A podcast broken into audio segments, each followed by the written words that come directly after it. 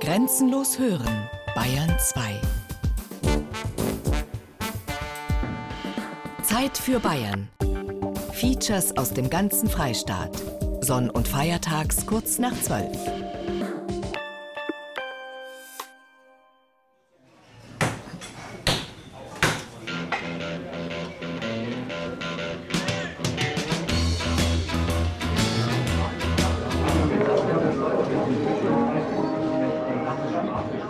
Es war in den späten 60er Jahren. Die Musik ging wild durcheinander im Wirtshaus unterhalb des Ossers.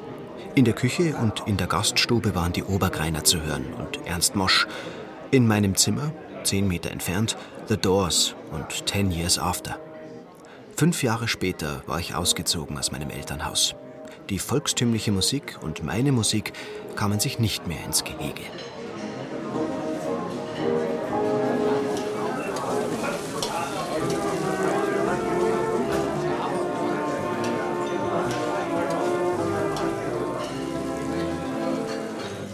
Ihre Langspielplatten legte meine Mutter mit gemischten Gefühlen auf.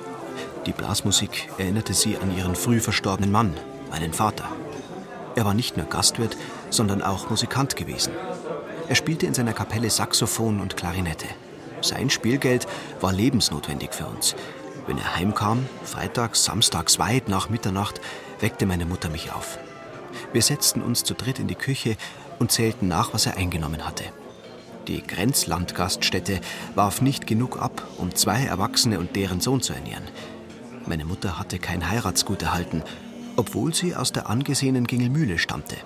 Das war die Strafe dafür, dass sie einen armen Musikanten geheiratet hat. Grenzlandgaststätte nannten meine Eltern ihr Wirtshaus, weil sie es an einen Grenzberg hingebaut hatten, an den Fuß des Ossers.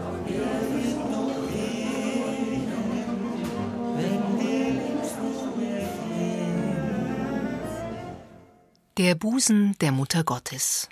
Der Osse, mein geliebter, gefährdeter Hausberg. Ein Feature von Josef Berlinger.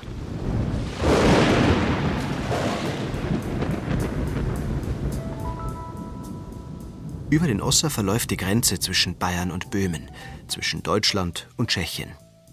Bis 1989 trennte der Osser den Westen und den Ostblock.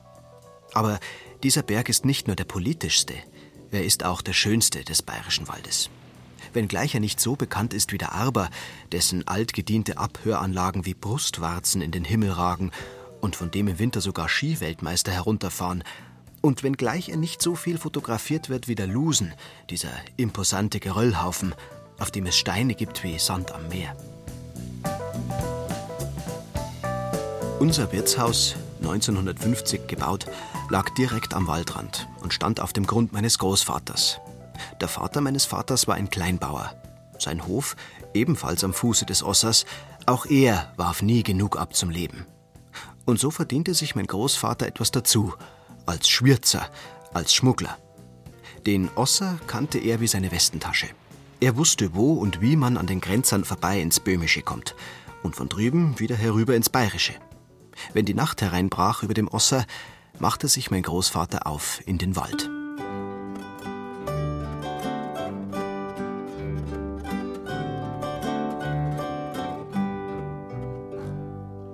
Wir sind die Schwärzer vom Landl, da hinter der beimischen Grenz. Wir mit der Salz und Zucker und Finanzen da weg. Der Höhere.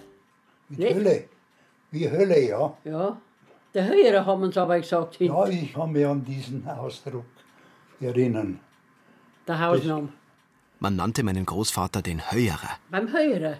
Ich kenne den Ausdruck schon. Das ist der Hausname. Ja, ich kenne den Ausdruck schon. Der Höhere, was anderes weiß ich nicht.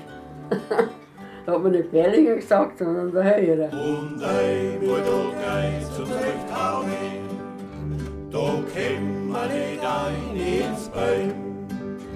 Da holst dann am Stier, der krumm stehen bleiben, bis man tot und am Raucher singt.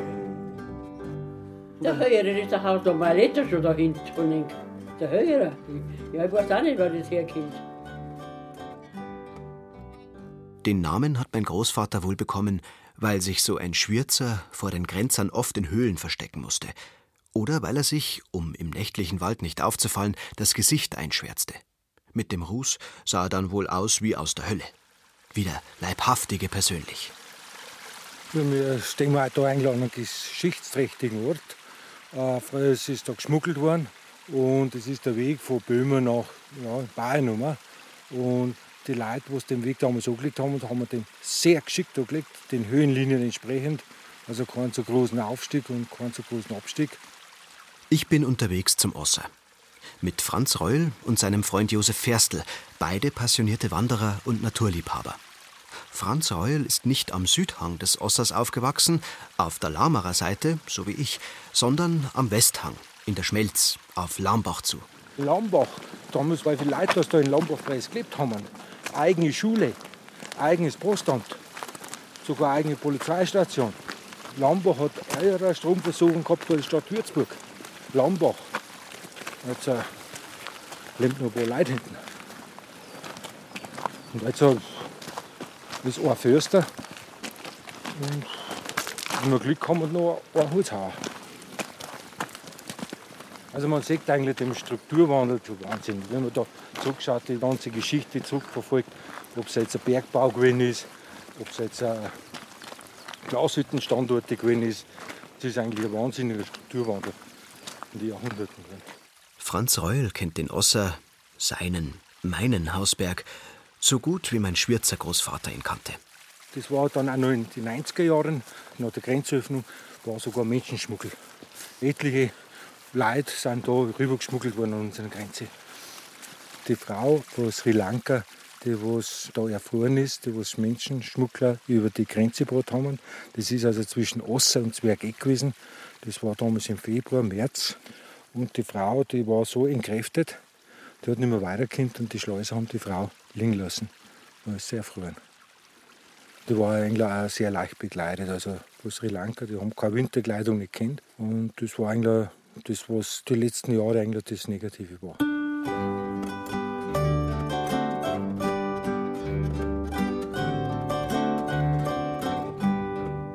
Der richtige Schmuggel, Zigaretten hat man dabei gebraucht. Ne? Da wurde ein reger Handel getrieben. Als Alois Huber an der Grenze auf dem Osser Wache schob, nach dem Zweiten Weltkrieg, war mein Großvater ein alter Mann und hatte das Schwürzen schon aufgegeben. Das war ein Streifendienst in erster Linie. Ne? Man wollte die illegalen Grenzübertritte verhindern, soweit es halt gegangen ist, und ein bisschen Ordnung in diesen Grenzverkehr bringen. Nach dem Ende des Zweiten Weltkriegs war die Grenze absolut dicht. Undenkbar, dass, wie in den Jahrzehnten und Jahrhunderten davor, Lamarer Burschen ins Böhmische hinüber sind zum Kammerfenstern und böhmische Burschen herüber in die Lam. Die Böhmen, die Tschechen, waren jetzt von den Bayern, von den Deutschen so strikt getrennt, wie sie es niemals zuvor in ihrer Geschichte gewesen waren. Die Spaltung in West und Ost war eine Folge des von den Nationalsozialisten verursachten Zweiten Weltkriegs. Die Sudetendeutschen an den Rändern der Tschechoslowakei, also auch die im Ossergebiet, hatten sich 1938 von Hitler heim ins Reich holen lassen. Sieben Jahre später, als der braune Spuk zu Ende war, rächten sich die Tschechen für die Schmach und den braunen Terror und ordneten die Vertreibung an. Und so kamen, zu Beginn des Kalten Krieges, über den Osser viele politische Flüchtlinge. Das waren in der Hauptsache Sudetendeutsche, die aus irgendeinem persönlichen und anderen Grund ihre Heimat jenseits des Ossers verlassen haben und haben sich auf deutscher Seite angesiedelt. Alois Huber war Grenzpolizist, genau wie mein Stiefvater Georg Huber. Diesen Grenzer Georg Huber hatte meine Mutter geheiratet, ein paar Jahre nach dem Tod meines Musikantenvaters. Ich wäre als Bub gerne mal mitgegangen auf so eine nächtliche Streife auf dem großen Osser, aber mein Stiefvater hat das nicht erlaubt.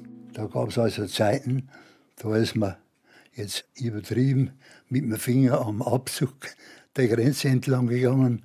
Und es gab wieder Zeiten, da hat man sich auch einmal ein paar menschliche Worte gegönnt. Aber das hat öfter gewechselt. Ja, wir haben uns nicht immer besonders gern gehabt. Die tschechischen und die deutschen Grenzwächter, die haben ja beide auch andere Aufträge und Vorstellungen gehabt und so weiter. Es wurde zum Teil auch geschossen aufeinander. Und wenn es bloß in der Luft war. Ne? Es war also kein Krieg.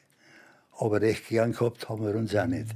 Alois Huber, der ehemalige Grenzer, heute schon über 90, auch er wohnt am Fuße des Ossers, am Bergkirchelweg, benannt nach der kleinen Wallfahrtskirche Maria Hilf, die auf dem westlichen Ausläufer des kleinen Ossers liegt.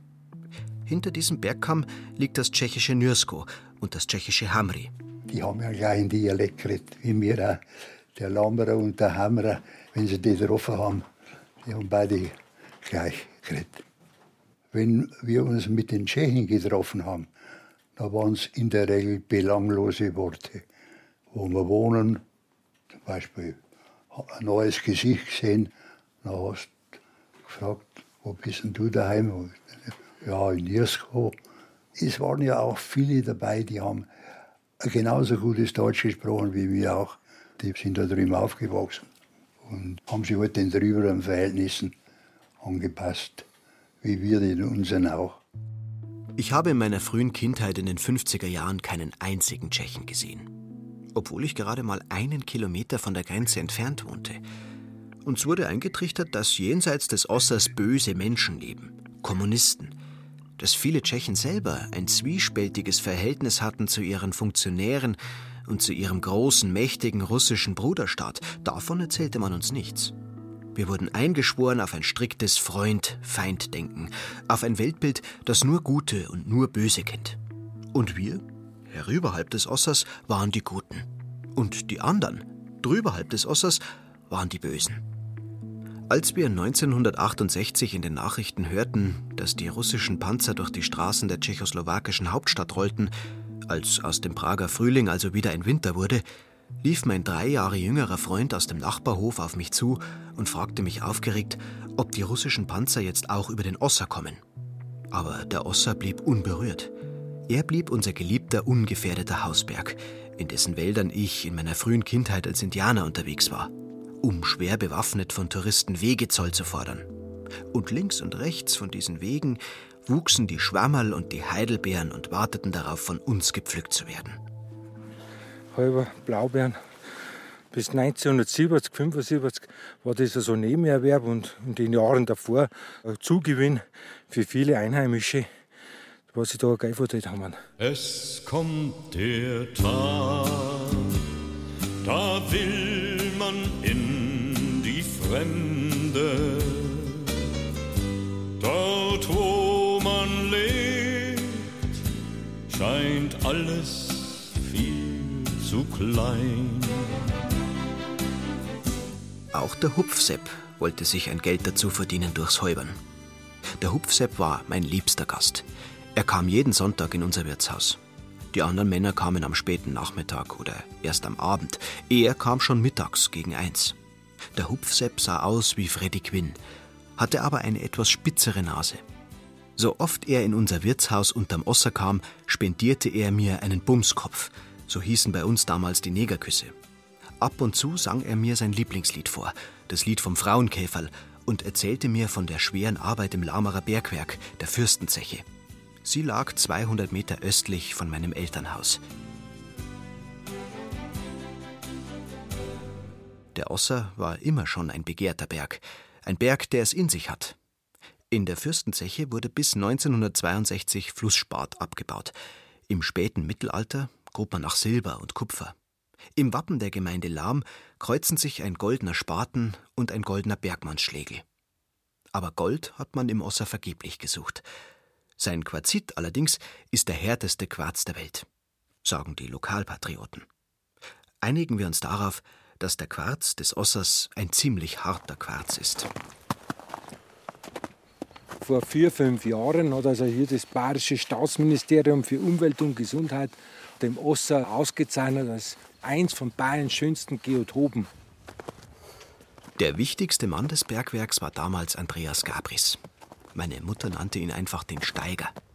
Er kam unter der Woche jeden Tag in unser Wirtshaus zum Mittagessen. Er wirkte immer, als müsste er über etwas nachdenken und wichtige Entscheidungen treffen. Also hatte er keine Zeit für mich, den kleinen Wirtsbuben. Er spendierte mir keinen Bumskopf und sang mir kein Frauenkäferl, so wie mein erwachsener Freund, der Hupfsepp. Eines Tages war der Hupfsepp verschwunden.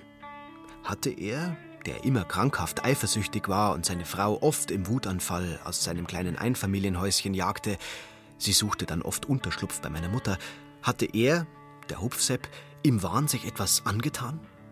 Alle machten wir uns Sorgen um ihn. Doch dann kam die erlösende Nachricht. Der Hupfsepp lebte noch. Allerdings im Gefängnis. Im Pilsener Gefängnis. Wie so viele Einheimische hatte er sich im Sommer ein paar Mark dazu verdient und ist in Täuberganger. Er hat Heidelbeeren, Blaubeeren gesammelt. Und weil die besten Plätze mit den größten Früchtchen immer schon früh abgeerntet waren, zog es den Hupfsepp immer weiter hinauf bis an die Grenze auf dem großen Osser. Und weil es jenseits der Grenze nach der Vertreibung der Sudetendeutschen nur mehr wenig Menschen gab, aber viele schöne Heidelbeeren, wagte sich der Hupfsepp auf die tschechische Seite des Ossers und wurde prompt von tschechischen Grenzern erwischt und eingesperrt. Neulich traf ich die Tochter vom Hupfsepp und sie erzählte mir, dass er die Zeit in dem Pilsener Gefängnis als die schönste Zeit seines Lebens bezeichnet habe. Einigen wir uns darauf, dass es für ihn eine gute Zeit war. Es ist in der Familie kaum über den Krieg und die Ursachen gesprochen worden. Das war ganz schwierig, da wurde immer geschluchzt. Meine Großeltern sind nicht über den Verlust ihrer Heimat hinweggekommen. Sie haben sehr darunter gelitten, dass sie ihren Besitz und ihr Ansehen als stolze Freibauern, die sie mal waren, verloren hatten. Das war eine riesige Wunde, eine schwere Kränkung. Da, wo der Hupfsepp festgenommen worden war, auf der jenseitigen, tschechischen Seite des Ossers, Dort lebten die sudetendeutschen Großeltern von Hanna Lemberger. Meine Großeltern haben ihren Hof nicht verlassen wollen. Vertreibung, das wollten sie irgendwie nicht wahrhaben. Erst als sie von den Tschechen gesteckt bekommen haben, dass sie ins Landesinnere abtransportiert werden sollten, sind sie weg von daheim. Und zwar in einer Nacht an Ostern 1948, also erst drei Jahre nach Kriegsende. Sie sind über den Oster geflüchtet, raus nach Bayern.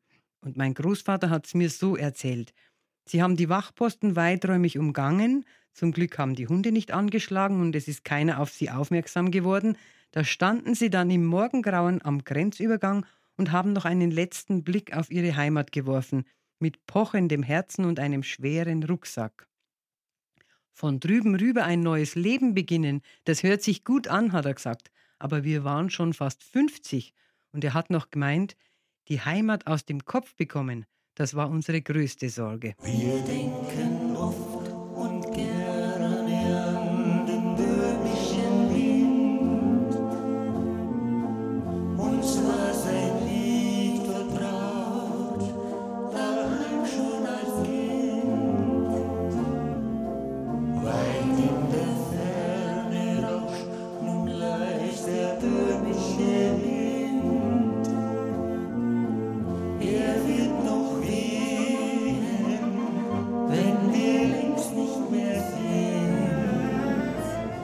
Hanna Lemberger, die Enkelin, ging zur selben Zeit in die Lamarer Volksschule wie ich. Der Vater von der Hanna hieß Helmut, war korpulent und lebenslustig und kam alle paar Wochen zu uns ins Haus. Er war Getränkelieferant und brachte uns die weiße und die gelbe Limonade. Denn in unserer Grenzlandgaststätte am Fuße des Ossers kamen nicht nur Männer zum Bier und zum Schafkopf, es kamen an den Nachmittagen auch Osserwanderer und Feriengäste mit Kindern – und für die war das Gracherl so wichtig wie das Manna für unsere Stammtischler. Als ich die Hanna, die einstige Prinzessin unseres Limonadenkönigs, nach Jahrzehnten wieder traf, erzählte sie mir von ihren zweierlei Großeltern, von ihrer Abstammung diesseits und jenseits des Ossers. Auf ihren böhmischen Großvater aus Hammern schien sie besonders stolz zu sein.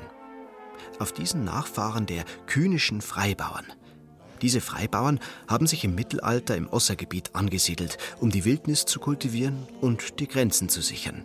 Dafür waren sie nur dem König und dem Kaiser untertan und erhielten eine Reihe von Privilegien. Sie waren keine Leibeigenen und durften eigene Gerichte abhalten. Ihr Wahlspruch hieß: Niemands Herr und niemands Knecht, das ist kühnisch Bauernrecht. Das kühnische Gebirge um den Osser herum, in dem noch zu Beginn des 19. Jahrhunderts Wolfsrudel und Bären unterwegs waren, nennt Friedrich Bernau die herrlichste Partie des Böhmerwaldes. Auf der tschechischen Seite ist das Naturschutzgebiet ein sehr strenges Wegegebot. Und da sehen wir es jetzt an dem Schild auch schon. Schutzgebiet, Zutritt verboten. Also nicht einmal, die Grenze ist jetzt offen, sondern da darf man nur an die ausgewiesenen Stellen rübergehen. Und wie am Osterraum auch ist, nur zu bestimmten Jahreszeiten, also vom 1. Mai weg bis zum 30. Oktober. In der anderen Zeit nicht. Tschechien legt da sehr großen Wert drauf. Von wegen offene Grenzen also. Die tschechische Regierung legt großen Wert auf den Naturschutz, kann aber gleichzeitig nicht genug Atomkraftwerke haben, weil man glaubt, dass sie sicher sind und sauber. Einigen wir uns darauf, dass die Frage, was ist eine umweltschonende Energiegewinnung, die Menschheit ebenso spaltet, wie der Osser einst die Deutschen von den Tschechen gespalten hat. Nur luftlinienmäßig 500 Meter plant man das Oberbecken von der Industrieanlage Pumpenspeicherkraftwerk. Unter dem kleinen Osser zwischen Wanderweg und der Osserwiese, also da in dem Bereich, da ist das Oberbecken geplant mit über 37.000 Quadratmetern Fläche. 37.000 Quadratmeter Fläche, das sind ungefähr, wenn man einen Bauplatz nimmt, so circa 50 Häuser, 50 Bauplätze. Und diese Fläche da einnehmen. Für dieses Gebiet, also ein sehr schönes zusammenhängendes Waldgebiet, eine wesentliche Veränderung. Ich habe den Ringspur Abitur gemacht und wir haben dann beschlossen, haben einen Gipfel im Bayerischen Wald auswählen für eine gemeinsame Fahrt. Und da war die Diskussion Arber, Osse. Und dann haben sich die Mehrheit für den Osser ausgesprochen, weil einfach der Schönerberg ist frei von Bauten, ohne Radaranlage, ohne irgendwelche technischen Geschichten. Schade, wenn das kommt, das war für mich vorbei dann. Damit das nicht kommt, damit das Pumpspeicherwerk am Osser verhindert wird, haben Bürger aus Lahm und Umgebung eine Bürgerinitiative gegründet. Meine ganz persönliche Kritik an diesem Pumpspeicherkraftwerk ist, dass unser Osser, unser Hausberg, der einer der schönsten Berge des Bayerischen Waldes ist, durch dieses Pumpspeicherkraftwerk zum Teil irreversibel zerstört wird. Es sollen 384.000 Kubikmeter Gestein herausgebrochen, herausgemeißelt werden. Und der Osser ist ein Naturschutzgebiet. Er ist Erholungsgebiet, nicht bloß für die Bayern und für den Lahmer Winkel, sondern auch hinaus in ganz Deutschland. Viele Feriengäste sind bei uns da und schätzen den Osser. Für die Tschechen ist der Osser von der anderen Seite her ebenso ein Hausberg. Vom Osser wird die Energiewende nicht abhängen. Die Energiewende kommt, auch wenn auf dem Osser kein Pumpspeicherkraftwerk steht. Erwin Molzahn ist Vorstand im Aktionsbündnis gegen das Pumpspeicherwerk am Osser. Er wohnt mit seiner Frau Inge am Bergkircherweg in Lahm. An jenem Bergkircherweg, an dem auch der ehemalige Grenzer Alois Huber wohnt und an dem auch meine ehemalige Klassenkameradin Hanna Lemberger aufgewachsen ist. Als gäbe es in Lahm nicht mehrere Straßen. Aber wie haben schon unsere Vorfahren, die alten Römer, gesagt, omnia casu fiunt. Alles ist das Werk des Zufalls. People are strange when you're a stranger. Faces look ugly when you're alone. Ich meine, es muss irgendwo auch Tabus geben. Man kann nicht die schönsten Landschaften des bayerischen Waldes unter dem Vorwand der Energiewende opfern. Es käme ja niemand auf die Idee, irgendwo am Münchner Marienplatz ein Windradl aufzustellen oder am Dach des Ringsburger Doms eine Solaranlage zu errichten. When you're strange, faces come out of the rain. When you're strange, und so spaltet also das Pumpspeicherwerk, das die Firma Vespiron auf dem Osser bauen will, die Gemeinde Lahm wie schon lange nichts mehr. Energiewende dahorm für Mensch und Natur ist das Motto der Firma. Es gibt ein großes Lager der Gegner und ein kleines Lager der Befürworter. Weil aber das kleinere Lager der Befürworter mehr politischen und wirtschaftlichen Einfluss hat als das große Lager der Gegner, ist die Entscheidung noch offen. Dass bei dieser Auseinandersetzung auch Drohungen und erpresserische Argumente ins Spiel gebracht werden, macht böses Blut. Wenn ihr dieses Pumpspeicherkraftwerk nicht wollt, dann kriegt ihr eben ein Atommüllendlager. Und da waren natürlich sehr viele Leute erzürnt drüber.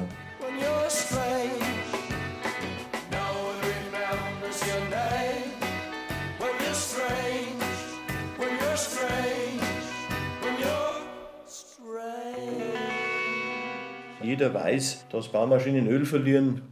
Man braucht bloß auf so einen Lastwagenpark hinschauen, unten reinschauen, was da los ist. Ein Liter Öl verunreinigt eine Million Liter Wasser, heißt ja. Und man weiß nicht, wie sich das auf das Trinkwasser des Lammer Winkels auswirkt. Die alten Leute bei uns, die sagen immer, der Osser war schon immer ein Wasserberg. Und das wird dann wahrscheinlich nicht mehr sein, wenn das alles kaputt gemacht wird. Vor drin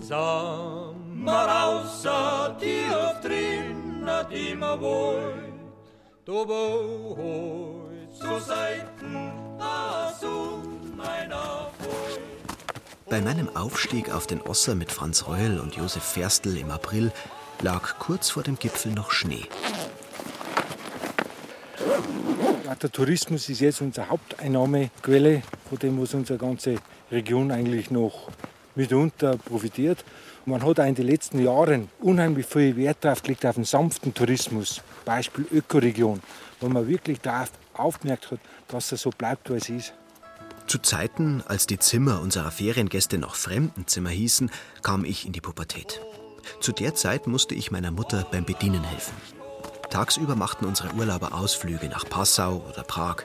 Und einmal während ihrer meist 14-tägigen Ferien führte ich sie auf den Osser. Dabei erzählte ich ihnen bei der Einkehr im Osserschutzhaus voller Stolz, dass die Grenze zwischen Deutschland und der Tschechoslowakei einmal schräg durch den Ofen hindurchging und dass eine Sitzbank und ein Tisch bereits zur Tschechei gehörten. Ganz hinten links, da sieht man die Seewand zum Schwarzen See runter. Im bayerischen, böhmischen Gebiet haben wir sieben Relikte, so sieben Gletscherseen von der Eiszeit her noch. Der Schwarze See, der Teufelssee, der große Abersee, der kleine Abersee. Und es hat auch noch einen dritten Abersee gegeben, aber der ist schon verlandet. Nah am Teufelssee liegt auch die Wolfsschlucht, in der einer Sage nach die Wildschützen ihre Freikugeln gegossen haben. Karl Maria von Webers Oper Der Freischütz könnte davon inspiriert sein. Eine groteske Geschichte war vor Jahren in der tschechischen Zeitung zu lesen. Bei der Suche nach einem ertrunkenen Studenten hätten Taucher im Teufelssee eine Kolonne deutscher Soldaten mit Pferden und Wagen entdeckt. Die Soldaten seien mit weit aufgerissenen Augen unverwest am Grunde des Sees gestanden. Auch den Schatz von Heinrich Himmler hat man im Teufelssee verortet. Den Vögeln sagt man nach, sie würden, von der schwarzen Farbe des Wassers erschreckt, dem See ausweichen.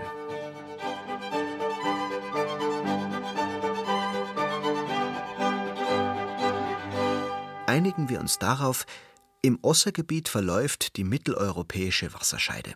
Das Wasser des Schwarzen Sees fließt in die Moldau und dann mit der Elbe in die Nordsee. Der Teufelssee dagegen entlässt sein Wasser in den Schwarzen Regen, der in Bayern in die Donau fließt und schließlich ins Schwarze Meer mündet.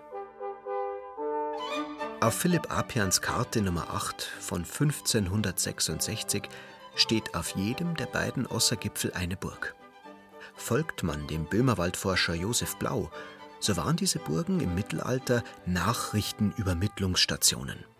Zur Verständigung zwischen dem bayerischen und dem böhmischen Gebiet, beide den Grafen von Bogen gehörend. Tagsüber per Rauchsäulen, nachts durch Feuer.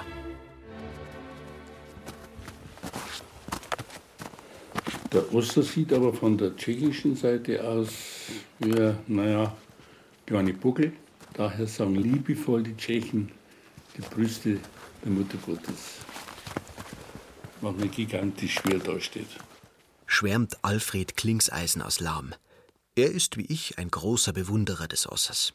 So pathetisch wie der völkische Dichter Hans Watzlik würden wir uns aber nie ausdrücken. Der nannte den Osser wolkenhemmend und sturmspaltend, ein leidenschaftliches Aufbäumen der Erde, eine dreuende Gebärde des Gebirges gegen den Himmel. Von der tschechischen Seite, also in Nirsko zum Beispiel, muss man buchstäblich suchen. Das schaut bloß so kleine Kuppen aus dem künischen Gebirge, also aus dem Gebirgshang heraus, wobei er dann Richtung Ischl kam, wenn man dann wieder rausfährt, richtig wirkt wie eine liegende Frau.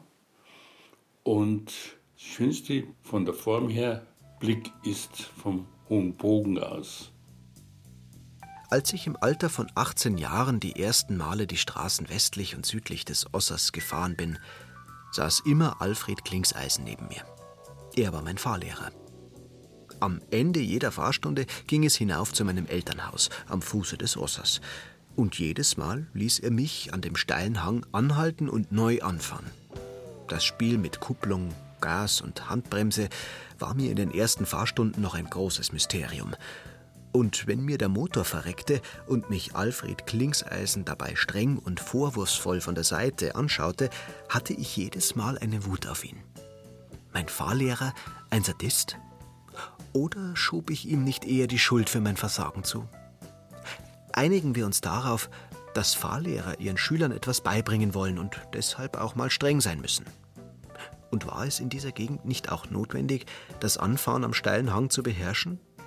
Und wenn man jetzt von Kötzting nach Lahm fährt, sieht man beide Gipfel und dann verschwindet der große hinter dem kleinen. Dann man kaum glauben kann, dass das der kleine Gipfel ist. Vom Doberg her wirkt er dann wieder ganz anders. Da sind die zwei Spitzen einzeln so. Da sieht man auch den Höhenunterschied dann. Der kleine Ossergipfel erreicht 1266 Meter Höhe der große 1293 Meter. Der dritte, den kaum mehr jemand kennt, liegt deutlich niedriger. Auf einer Karte, die der Straubinger Maler Michael Ersinger 1569 angefertigt hat, ist er noch verzeichnet. Mit Alfred Klingseisen verbinden mich drei Dinge. Erstens das gemeinsame Autofahren. Zweitens war er häufig in dem Bergwerk, in dessen Nähe wir als Kinder oft spielten. Er kannte alle Eingänge zu den diversen Stollen im Osser und brachte den Arbeitern die Bohrkronen, die in der Autowerkstätte seines Vaters nachgeschliffen worden waren. Und drittens verbindet mich mit Alfred Klingseisen das Schmugglergehen. Mein Großvater hat mir erzählt, dass er geschmuggelt hat, weil sie damals wenig Arbeit gehabt haben, also fast nichts los war. Meistens sind sie also in Gruppen gegangen. Also mein Großvater hat in erster Linie Pferde geschmuggelt und zum Teil auch Alkohol. Und das Geld haben sie in die Schuhe, in die Sohlen eingebaut. Und ich glaube auch nicht, dass die geschwitzt haben, weil sie Zeit gehabt haben, sondern weil sie auch überleben haben müssen, weil sie nicht gewusst haben, wie sie es machen sollen, oder? Die haben ja mehr oder weniger alle am Hungertuch genagt. Gell? Diese Zeiten sind längst vorbei. Im Laumer Winkel stehen die gleichen Häuser wie überall in der deutschen Provinz. Und es fahren die gleichen Autos auf den Straßen wie in Moskau, Lissabon und Hongkong. Und am Wochenende dröhnen die Motorradbiker durch die Landschaft, so wie sie es in jeder schönen Gegend tun. Und Alfred Klingseisen ist einer ihrer Redelsführer. Er betreibt eine Art Blog im Internet. Keine Selbstverständlichkeit für einen 70-jährigen Bayerwaldler. Er nennt sich Alfredo der Old Rocker. Alfredo hat sich spezialisiert auf Bikertouren im Ossergebiet. Für mich ist der Osser ideal zum Motorradfahren, weil es noch unberührte Natur ist. Für den Lamerer Biker Alfred Klingseisen und nicht nur für ihn tat sich nach der Grenzöffnung 1989 eine neue Welt auf. Das Gebiet hinter dem Osser, seit zwei Generationen Terra Incognita, das fremde, unbekannte, feindliche Land war plötzlich zugänglich, befahrbar, begehbar, erwanderbar – und bei jeder neuen Tour gab es Neues zu entdecken. Der letzte Deutsche, der nicht das Land verlassen hatte nach dem Zweiten Weltkrieg, lebt 30 Meter neben dem neuen Stausee, der zwischen Nirsko und Hammann liegt. Der Stausee wurde von den Tschechen angelegt und vor zeitig geflutet, weil die Russen Uranabbau wollten am Osser, weil er bekannt war für bestimmte Mineralien. Und damit hat sich ergeben, dass eine komplette Schmiede voll eingerichtet unten im See steht, weil sie es nicht mehr räumen haben können, weil sie so auf einmal pressiert hat. Läge dieser Speichersee heute nicht im Naturschutzgebiet und wäre das Baden darin nicht verboten, Alfredo der Old Rocker würde wohl längst auch Tauchexpeditionen anbieten. Hinunter an den Grund des Sees, hinein in die Schmiede, vorbei an Hammer und Amboss. Bei seinen Bikertouren fährt Alfredo auch durch die ehemaligen Wälder seines ehemaligen Arbeitgebers. Denn der größte Waldbesitzer im Laumer Winkel, Albert Willmann, hatte zu seinen Lebzeiten Alfred Klingseisen als seinen Privatchauffeur angestellt. Ein Drittel seines Waldes ist auf der tschechischen Seite, das ist natürlich verloren gegangen. Und das, was herum ist, hat vier Dauer die Lamrakeer gekriegt und die restlichen 1800 hat der Bischof kassiert. Und der Bischof Graber hat in seinem Wohnzimmer den weißen Kachelofen, der im Wohnzimmer vom Herrn Willmann gestanden ist. Und zwar war sie das über Pfarrerkirchen, die die gesungen hat. Ja? Und die hat auch in Lambaching gesungen. Und ein Domkapitular oder wer das war, der hat damals im Fernsehen verkündet, dass die ganzen Kachelöfen und Holzvertäfelungen gestohlen wurden. Klaus Willmann, der Neffe des reichen Glashüttenherrn und Gutsbesitzers Albert Willmann, hat einen Roman veröffentlicht. Das Erbe unterm Osser. Er will ihn als Tatsachenbericht verstanden wissen. Klaus Willmann wirft einem ehemaligen Pfarrer von Lahm und dem Bistum vor, ihn um die von seinem Onkel versprochene Erbschaft gebracht zu haben. Mehr als 1800 Tagwerk Grund, Wirtschaftsgebäude, ein Schloss. Mal heiß still am Wiesenrohr, passt wunderschön für mich. Dies Zeigerloh nicht recht viel und wenn's dabei nicht schwimmt weg bloß, dann fliegt man's wieder hin. Bevor ich Ulrike und Alfred Klingseisen verlasse, bekomme ich von ihnen noch einen Zettel zugesteckt. Mit der Adresse einer gewissen Renate Schreiner. Die Fahrt geht nach Westen, Richtung Bad Kötzding, und endet nach 15 Kilometern in Schönbuchen. Wie es der Zufall so will, 100 Meter unterhalb vom Café Osserblick. Dort wohnt Renate Schreiner. Und sie erzählt mir von einem Verbrechen, das niemals aufgeklärt wurde. Von einem Mann, der plötzlich vom Erdboden verschwunden ist. Das ist mein Vater, der 1950 mit zwei oder drei anderen Männern über den Osser geschwirzt haben und ist dabei ums Leben gekommen. Das müsste gewesen sein im Juni 1950. Was damals in jener ominösen Nacht wirklich geschah, kam niemals ans Tageslicht. Die beiden Männer, die Renate Schreiners Vater begleitet hatten, sind untergetaucht. Es war auch eine Mutmaßung von meinen Verwandten, dass sie für die Amerikaner spioniert hätten. Ob das der Wahrheit entspricht, Fragezeichen, keine Ahnung. Wenn die Aufklärung misslingt, schlägt die Stunde der Kartenleger und der Wahrsagerinnen. Die hat so spirituistische Sitzungen, sozusagen Glaselrücken, wie man bei uns sagt, soll da rausgekommen sein. Mein Vater soll im Schwarzen See liegen und dort ums Leben gekommen sein. Jetzt warten Sie mal vielleicht. Am Grunde des Speichersees eine komplette Schmiede.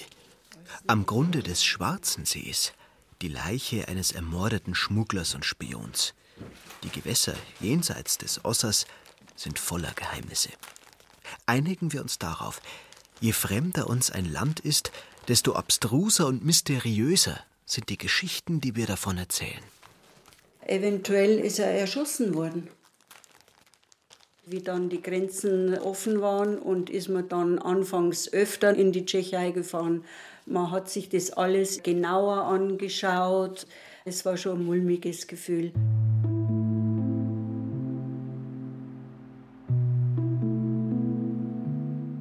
Kurios ist auch die jüngste Geschichte meines Elternhauses, das am Fuße des Ossers liegt. Nachdem meine Mutter gestorben war, 25 Jahre nach meinem Stiefvater, dem ehemaligen Grenzer, stand das Haus jahrelang leer. Für eine Renovierung fehlte mir das Geld, und es für 20.000 Euro zu verscherbeln, das ließ mein Stolz nicht zu. Schließlich hatten mein Musikantenvater und meine Mutter das Haus gebaut. Jeder Ziegel roch noch nach dem Schweiß ihrer Hände. Und schließlich hatte ich in dem Haus meine Kindheit und Jugend verbracht. So heruntergekommen es auch schien, seine schöne Lage war mir viel wert. Der traumhafte Blick hinauf auf den Osser, auf den Berg, der bei klarem Wetter so nah vor mir lag, dass ich ihn am liebsten vom Himmel gepflückt hätte, und der Blick hinüber auf die andere Seite des Lahmer Winkels, auf den Keitersberg, das alles wollte ich ungern verlieren. Und so beschloss ich, das Haus in Würde altern und schließlich verfallen zu lassen. Da klingelte an Weihnachten 2014 mein Telefon. Das Christkind sprach Deutsch, aber mit unverkennbar tschechischem Akzent und nannte sich Václav Rudolf Seidel. Das Christkind sagte zu mir, Herr Berlinger, ich möchte Ihr Haus kaufen. Und wir einigten uns auf einen würdigen Preis, mit dem wir alle drei gut leben konnten. Er, ich und mein Haus. Und ein Zimmer in meinem, in Václav Rudolf Seidels neuem Haus, soll ich auch kriegen. Ich werde also noch oft nach Lahm fahren werde noch oft vom Fenster des Badezimmers aus auf den Osser schauen und werde ihn noch oft besteigen. Da habe ich meine Kinder. die freuen sich immer, wenn ich komme, weil natürlich haben die ja Hunger. Und wenn es so heiß ist, dann muss es dann sehr viel Wasser geben. Ne? Das sind meine Kinder. Und ob das jetzt äh, im Lamm oder hier oder durch den Osser ist man hier irgendwie sehr gerne. So, jetzt gehen wir rein. Rudolf Seidel will noch seine Hunde füttern und mir dann sein kleines tschechisches Hotel zeigen, das er soeben verkauft hat. Es liegt, es ist kaum zu glauben, direkt hinter dem Osser. Ungefähr genauso weit, genauso nah vom Ossergipfel entfernt wie mein bayerisches Elternhaus in Lahn. Morgen kommt die Putzfrau auch. Und es ist nicht von oben bis unten renovierungsbedürftig wie mein altes Haus. Es ist ein von Grund auf sanierter, geschmackvoll gestalteter ehemaliger Bauernhof mit angrenzender Scheune. In dieser Scheune gibt es viele große Zimmer, jedes von einer tschechischen Künstlerin ausgemalt, und einen schönen Saal mit großen Porträts diverser Filmdiven und einer großen Bar. Komm. Ja, schon gut. Das ist der das ist mein Präsident. Das ist die Niki, Nikita, das ist der Mopsi, das ist der Pauli, der Bobby, der Dusty. Ja, wo ist mein Dusty? Der Dusty ist der Chef. Ja, ja, ja, ja, ja, ich bekomme lieber Dreck. Muss mich immer anziehen extra, wenn du da hier reingehst, dann musst du dir extra anziehen. Sonst ist was dreckig. Du bleibst da. Da bleiben. Da bleiben!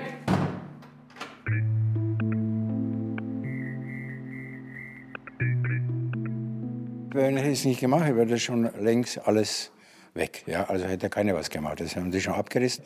Da waren auch viele Höfe. Da, wo du siehst, die Wiesen, da waren überall ein Hof. Ja. Das erzählt er mir eben noch, hat er mir ein Foto gezeigt. Der Herr Schätz, der hier geboren ist, die weg müssen, die Süddeutschen. Ne? Eigentlich wollte dieser Herr Schätz das Haus selber zurückkaufen als er es nach der Grenzöffnung 1989 zum ersten Mal wieder besuchen konnte. Ja, bitte, ich jetzt ganz gerne haben, du zahlst ja nur, was ich bezahlt habe für die Ruine und kannst morgen weitermachen.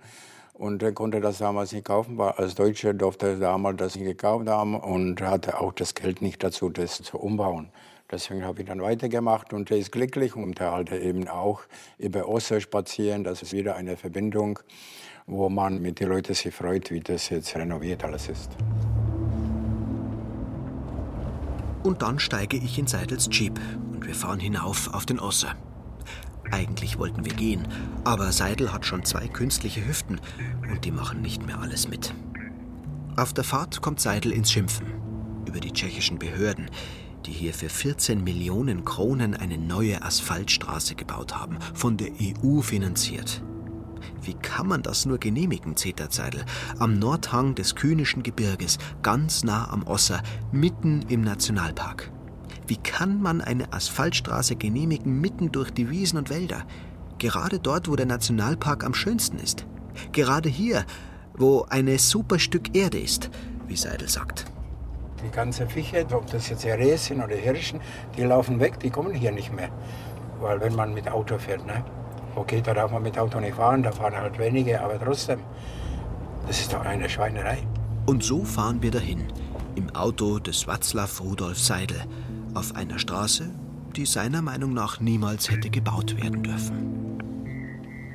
Das heißt Ostri, Tschechisch heißt es Ostri. Tschechisch heißt es Ostri. Von der tschechischen Seite aus auf den Gipfel des Ostri, des Ossers, zu schauen, ist rein optisch kein Genuss. Fürs Auge ist da nichts geboten. Ganz anders verhält es sich, wenn wir es von der bayerischen, von der Lamerer Seite aus tun. Von dort, wo mein Elternhaus steht. Das seit Februar 2015 das Haus des Václav Rudolf Seidel ist. Von dort entfaltet sich der kleine Osser in seiner ganzen Pracht. Er hat die schön geschwungene Form einer weiblichen Brust. Prsa Matki Boži, der Busen der Mutter Gottes.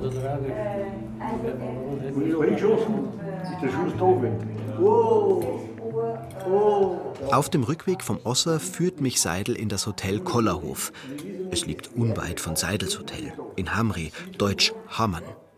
Und es hat einen deutschen Besitzer, Wilhelm Kellermeier. Wenn die Gäste da ankommen und wollen zum Osser, dann fragen die mich immer, wie geht man am schönsten zum Osser, wie geht man am schnellsten zum Osser.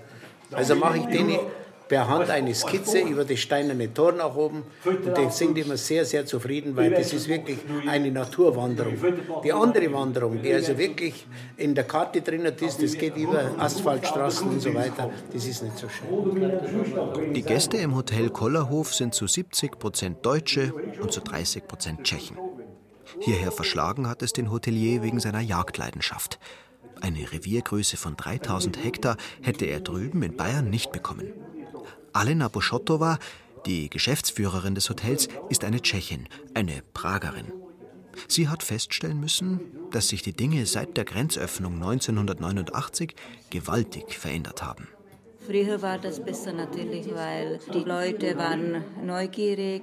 Alles war auch preislich günstiger als jetzt. Kurs war gut, ja, war noch D-Mark. Alles war sehr viel günstiger als heute. Manchmal muss ich schon sagen, in Deutschland ist Ware billiger als hier. Viele Sachen, die sind Qualität und preislich schon günstiger als hier. Zum Teil fahren wir jetzt schon nach Deutschland zum Tanken, weil der Diesel in Deutschland billiger ist wie in Tschechien. Ja. Was ist bei uns noch billiger, ist praktisch Arbeitskraft. Aber wir haben das sehr, sehr schwer, jemand fachlich finden, weil wir sind bei den Grenzen und die fachlichen Leute arbeiten schon in Deutschland. Die Gäste aus Deutschland, die am Nebentisch sitzen, kommen von jenseits des Ossers, von Lahm. Und der Wortführer am Tisch, Karl Huber, ist ein Jäger, so wie der Wirt hier. Und weiß demzufolge auch von den Schwirzern von früher zu erzählen. Von den Schwirzern, zu denen auch mein Großvater gehört hat. Wir haben den Ochsen eingeschwirzt, weil die Ochsen gegen da schön sie eingespannt gewesen sind. Und dann haben heraus einige gewinnen, haben das raus und dann haben die wieder rein. Das ist gerade, weil die Konjunktur gegangen ist. Und, und dass sie nicht abgefallen sind, haben sie den Wohnung eingespannt und haben in den Wald gefahren, bis auf die Grenze. Aber in Zelda gekommen sind, ja, die fahren da alles haben mit den Ochsen. Und, in der Nacht haben sie den Wogen stehen lassen und sind mit den Ochsen in die Tschechei Wo die jeweilige Ware billiger war, dort wurde sie herausgeschmuggelt. Und wo sie teurer war, dort wurde sie hineingeschmuggelt. Ziemlich logisch das Ganze. Und die Schwirzer sind mit dem leeren Ochsengespann hinauf an die Ossergrenze, damit die Zöllner gemeint haben, die holen Holz aus dem Wald. Und dann haben die Schwirzer den Wagen vor der Grenze versteckt und haben die Ochsen ins Böhmische getrieben und dort verkauft. Ziemlich listig das Ganze. Musikant spielt's auch vom Kanal, die Schwirzer vom Land und sind da. Und wenn's dann vielleicht nicht ganz recht war, na gut, immer gleich ein Boro. Und wenn's dann vielleicht nicht ganz recht war, na gut, immer gleich ein Boro. Und dann kommen die vom Stammtisch auch noch auf das geplante Pumpspeicherwerk am Osser zu sprechen. Ich bin dafür, weil das überhaupt nichts ausmacht. Du kannst dann Äpfel auch so verschandeln. Ja, danke. Das sind schon die dagegen, die wollen in der Neide sind, die wollen da äh, der Geld einnehmen. Der Kloserbauer und der Bischof nehmen der Geld ein. Und euch ist das auch noch gegen alles, egal was es ist. Die haben gegen alles. Also, ich habe da keinen Grund, wie es fast wurscht. Aber ich bin noch dafür. Von diesem Karl Huber, der früher Metzger war, kaufte ich als junger Bursch meine Fleischsalatsemmeln. An seinem Laden ging ich zweimal in der Woche vorbei, denn er lag auf meinem Weg zum Fußballplatz. Ich spielte zwei Jahre lang in der Jugendmannschaft der Spielvereinigung Lahm, links außen. Meine Dribblings waren gefürchtet. Von der eigenen Mannschaft. Wir Fußballer von der Spielvereinigung Lahm wurden von allen immer nur die Osserburm genannt. Wenn wir auswärts spielten, in Kamerau, in Kötzting, in Teisnach, in Rinchnach, in Lederdorn, in Patersdorf, in Romansfelden, überall machten wir Werbung für den Osser. Wir trugen seinen Namen hinaus ins Land. Und als Dank empfing er uns bei unserer Rückkehr mit seiner makellosen Gestalt. Der Osser, der mit Abstand schönste Berg im bayerischen Wald. Oder ist das jetzt zu lokalpatriotisch, engstirnig, einfältig? Einigen wir uns darauf. Der Osser, der mit Abstand schönste Berg von Bayern.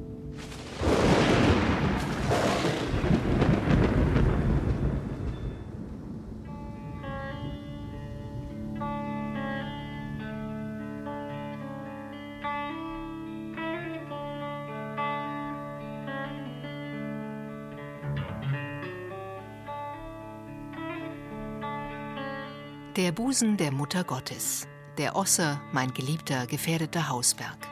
Ein Feature von Josef Berlinger. Erzähler Werner Hertel, Studiotechnik Michael Krogmann, Regie der Autor, Redaktion Gerald Huber. Ich schaue immer, ob man die Alpen sieht. Erst einmal vom kleinen Wasser aus. Normalerweise schaue ich, dass ich es mindestens einmal in der Woche schaffe. Ja, ist einfach eine Leidenschaft. Sonst nichts. Kann man nicht beschreiben. Das muss man erleben. Das hat man oder man hat es nicht.